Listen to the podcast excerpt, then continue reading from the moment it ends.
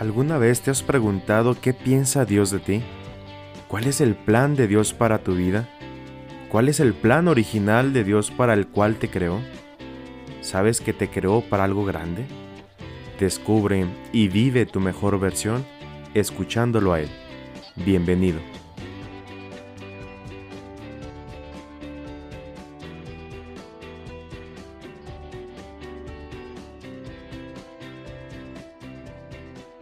¿Qué tal hermanos y amigos? Bienvenidos a un episodio más de tu podcast Audite Ilum, escúchalo a él, en donde compartimos una reflexión sobre la palabra de Dios para que podamos descubrir aquella mejor versión de nosotros mismos, aquello que desde la eternidad el Padre pensó sobre nosotros y para nosotros. Bienvenidos nuevamente. Nos encontramos en el episodio número 5 un episodio que por cierto les debía, pero miren, gracias a Dios aquí estamos. El día de hoy, y como en cada episodio, vamos a escuchar la palabra, y hoy corresponde escuchar el Evangelio de San Mateo capítulo 13, de los versículos 24 al 43. Capítulo que hemos estado escuchando y que escucharemos al menos en un domingo más. Pongámonos en disposición para escuchar a Jesús en su palabra, en su Evangelio. En aquel tiempo Jesús propuso esta parábola a la muchedumbre. El reino de los cielos se parece a un hombre que sembró buena semilla en su campo. Pero mientras los trabajadores dormían, llegó un enemigo del dueño, sembró cizaña entre el trigo y se marchó. Cuando crecieron las plantas y se empezaba a formar la espiga, apareció también la cizaña. Entonces los trabajadores fueron a decirle al amo, Señor, ¿qué no sembraste buena semilla en tu campo? ¿De dónde pues salió esta cizaña? El amo le respondió, De seguro lo hizo un enemigo mío. Ellos le dijeron, ¿Quieres que vayamos a arrancarla? Pero él les contestó, No, no sea que al arrancar la cizaña, arranquen también el trigo. Dejen que crezcan juntos hasta el tiempo de la cosecha, y cuando llegue la cosecha, diré a los segadores, arranquen primero la cizaña y atenla en gavillas para quemarla, y luego almacenen el trigo en mi granero. Luego les propuso esta otra parábola. El reino de los cielos es semejante a la semilla de mostaza que un hombre siembra en su huerto. Ciertamente es la más pequeña de todas las semillas, pero cuando crece, llega a ser más grande que las hortalizas y se convierte en un arbusto, de manera que los pájaros vienen y hacen su nido en las ramas. Les dijo también otra parábola. El reino de los cielos se parece a un poco de levadura que tomó una mujer y la mezcló con tres medidas de harina, y toda la masa acabó por fermentar. Jesús decía a la muchedumbre todas estas cosas con parábolas, y sin parábolas nada les decía, para que se cumpliera lo que dijo el profeta. Abriré mi boca y les hablaré con parábolas. Anunciaré lo que estaba oculto desde la creación del mundo. Luego despidió a la multitud y se fue a su casa. Entonces se le acercaron sus discípulos y le dijeron, Explícanos la parábola de la cizaña sembrada en el campo. Jesús les contestó, El sembrador de la buena semilla es el Hijo del Hombre. El campo es el mundo. La buena semilla son los ciudadanos del reino. Las cizañas son los partidarios del enemigo. El enemigo que la siembra es el diablo. El tiempo de la cosecha es el fin del mundo y los segadores son los ángeles. Y así como recogen la cizaña y la queman en el fuego, así sucederá al fin del mundo. El Hijo del Hombre enviará a sus ángeles para que arranquen de su reino a todos los que inducen a otros al pecado y a todos los malvados, y los arrojen en el horno encendido. Allí será el llanto y la desesperación. Entonces los justos brillarán como el sol en el reino de su Padre. El que tenga oídos, que oiga. Esta perícopa o fragmento que hemos escuchado es continuación del Evangelio cuya reflexión hicimos en el episodio pasado por lo que nos llevará tres episodios para reflexionar sobre todo este capítulo. Así que este episodio que estás escuchando es el segundo de estos tres. Siendo un mismo capítulo y la secuencia continua de los versículos, nos encontramos con este discurso sobre el reino. En el estudio sobre el Evangelio de San Mateo, existe la tradición de estructurar este Evangelio en cinco grandes discursos, reforzando así la finalidad del contenido para presentarlo como cumplimiento de las promesas hechas por los profetas, y esos cinco discursos aludirán al Pentateuco, a los cinco libros de Moisés. En este discurso sobre el reino, que abarca todo el capítulo 13, Jesús habla en parábolas. Hoy precisamente hemos escuchado tres de ellas. El reino como el campo donde hay trigo y cizaña, el reino como una semilla de mostaza y el reino como un poco de levadura. Parábolas que desvelan la realidad del reino para aquellos que están dispuestos a recibirlo. Y por otro lado, ocultan esta realidad a aquellos que se han cerrado a la predicación de Jesús. Para algunos quedará solo como una historia más que cuenta un gurú llamado Jesús. Así como lo hemos visto ya en el episodio pasado, donde la semilla de este sembrador cayó en diferentes campos, en diferentes tierras, y cuya semilla fue aceptada o rechazada. Ahora bien, para este episodio quiero centrarme en la primera parábola que Jesús nos presenta en este Evangelio, el reino como un campo donde hay trigo y cizaña. Pero antes de pasar propiamente a la reflexión sobre el texto, quiero detenerme para leer entre líneas y poder hablar sobre la comunidad cristiana a quien se le ha dirigido este Evangelio. Sabemos que San Mateo les escribe a los judíos con versos.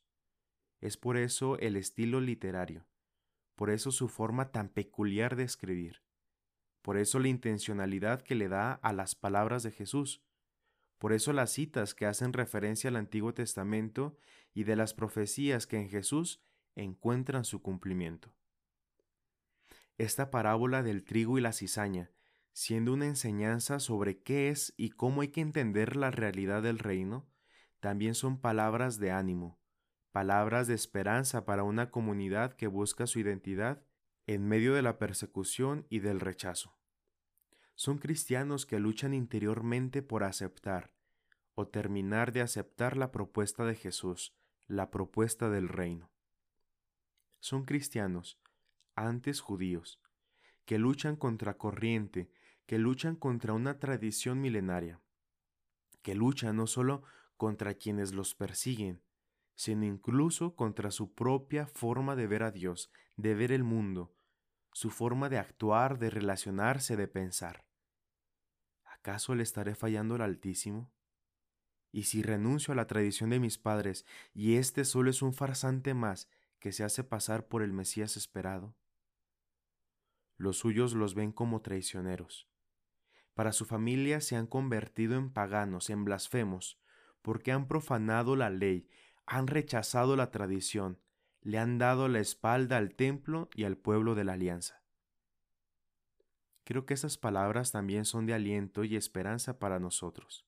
Así como lo fueron para los cristianos del primer siglo, son y seguirán siendo palabras de ánimo para los cristianos de la Iglesia del siglo XXI y de los siglos posteriores.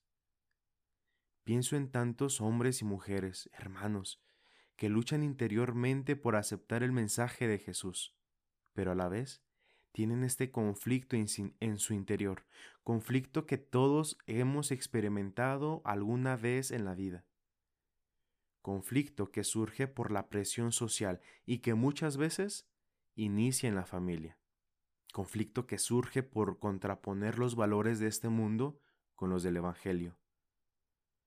Y es que, ¿quién de nosotros no se ha preguntado por la presencia del mal, por su origen o su propósito? presencia que se manifiesta ante la inteligencia del hombre siempre como un misterio.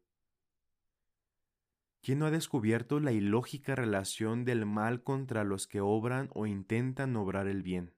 Es decir, ¿cuántos de nosotros no nos hemos percatado que aquellos que luchan por hacer el bien les va mal, mientras que los que obran mal parecen tener éxito y progreso? Y es precisamente esta trágica realidad la que nos deja ver esta parábola. Por eso son palabras de aliento, por eso son palabras de esperanza. Por eso te invito ahora a que vayamos al texto. Lo primero que dice Jesús es que lo que se sembró fue buena semilla. No hay duda de ello. Todo lo que el sembrador ha sembrado es bueno. Nos dice el libro del Génesis. Vio Dios cuanto había hecho y todo estaba muy bien. Pero mientras que los trabajadores dormían, fue sembrada la cizaña junto con el buen trigo. En esta expresión encontramos una respuesta a las interrogantes sobre el mal, y es precisamente hablar sobre su origen. Sabemos entonces que el mal existe, y esa es una realidad y una verdad que, aunque no la creamos, está ahí frente a nuestras narices, la percibimos y muchas veces la padecemos. Pero también es algo externo a lo que fue sembrado en el campo. El mismo Jesús lo dice en la explicación de la parábola, el mal proviene del enemigo y de quienes lo siguen. Las obras del enemigo siempre se realizan en la oscuridad, de noche, mientras los trabajadores están dormidos, mientras que las buenas semillas son sembradas siempre de día. Con esto me viene a la mente las palabras de Jesús pronunciadas en el Evangelio de San Juan. Yo soy la luz del mundo. El que me siga no caminará en tinieblas, sino que tendrá la luz de la vida. Es por eso que la cizaña es sembrada mientras duermen los trabajadores, porque así prevalece la confusión. No hay claridad en los actos. Y dice el texto que después de haber sembrado la cizaña, el enemigo se fue. Y así continúa haciéndolo en nuestra vida. Es de aquellos que tira la piedra y esconde la mano, porque el enemigo no puede ver la luz. Solo siembra la discordia, la confusión y la división y termina por irse. Y mientras el trigo crecía, apareció también la cizaña. Aquí hay algo muy interesante. Tanto el trigo como la cizaña crecen juntos. Son sembrados en el mismo campo, pero por manos diferentes, y esto hay que tenerlo bien en claro. Dios no pudo haber creado el mal. Y no me refiero aquí a la capacidad o posibilidad de su omnipotencia, porque no entraría indudablemente en esta categoría pues todo lo que Dios crea es bueno. Y a la vez, no podemos caer en este dualismo oriental que considera que todo lo que existe, más bien que en todo lo que existe, hay dos fuerzas opuestas y complementarias, el bien y el mal. Eso de plano no va con nosotros. El Catecismo de la Iglesia Católica en el numeral 309 nos dice, Si Dios Padre Todopoderoso Creador del mundo ordenado y bueno, tiene cuidado de todas sus criaturas, ¿por qué existe el mal? A esta pregunta tan apremiante como inevitable, tan dolorosa como misteriosa, no se puede dar una respuesta simple. Así afirma el catecismo, ante el mal no se puede dar una respuesta simple.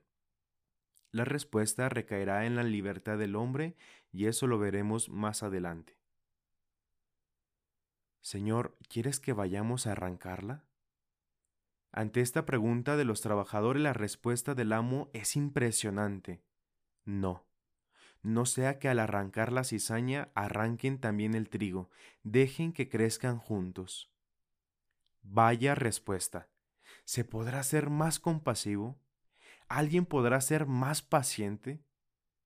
El amo sabe lo que ha sembrado sabe el potencial de la buena semilla que echó en la tierra. Sabe que a pesar de las dificultades que se presenten en el campo de la vida, la semilla, por ser buena, crecerá y dará su fruto. San Agustín, comentando esta misma parábola, dirá, Muchos al principio son cizaña, y luego se convierten en trigo. Si estos, cuando son malos, no fueran tolerados con paciencia, no llegarían a tan laudable camino. ¿Acaso Dios esperará con paciencia hasta la hora de la cosecha para ver qué cizaña se transformó en trigo? No lo sé. Humanamente pienso que es imposible, pero precisamente esa es una de las enseñanzas de este pasaje. Con cuánta facilidad solemos juzgar a los demás, señalándolos y condenándolos como cizaña. Pero Dios ve con paciencia, ve y espera que los brotes del buen trigo maduren. ¿Por qué esperar?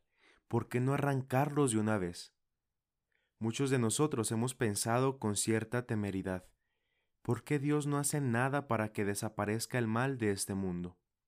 Si es el Todopoderoso, ¿por qué no evita el mal, la violencia, la enfermedad o el sufrimiento? Por curiosidad busqué en internet una imagen de la cizaña.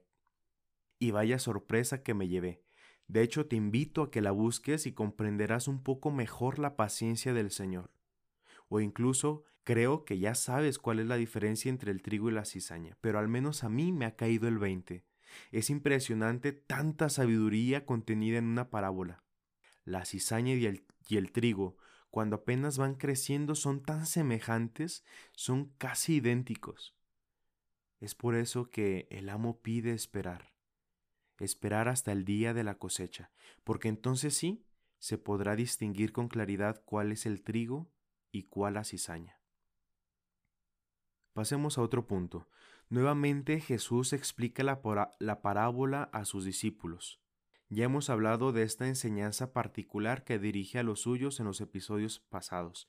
A Jesús le interesa instruir a los más cercanos para que comprendan los misterios del reino que el Padre ha querido revelarles.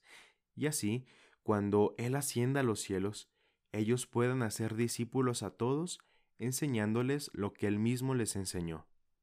Jesús les explica que el sembrador es Él mismo, el Hijo del Hombre el campo es el mundo donde ha depositado la semilla, y esta semilla, que es buena, son los ciudadanos del reino, y la cizaña los partidarios del enemigo. Me parece muy interesante esta afirmación del Señor. Las semillas son los ciudadanos del reino, sembrados en el campo del mundo en donde se desarrolla la historia, entre las dimensiones del espacio y del tiempo. Es ahí en donde han de crecer y de dar cada quien su fruto y nos podemos preguntar a quiénes se refería en realidad. Los ciudadanos del reino somos todos los bautizados.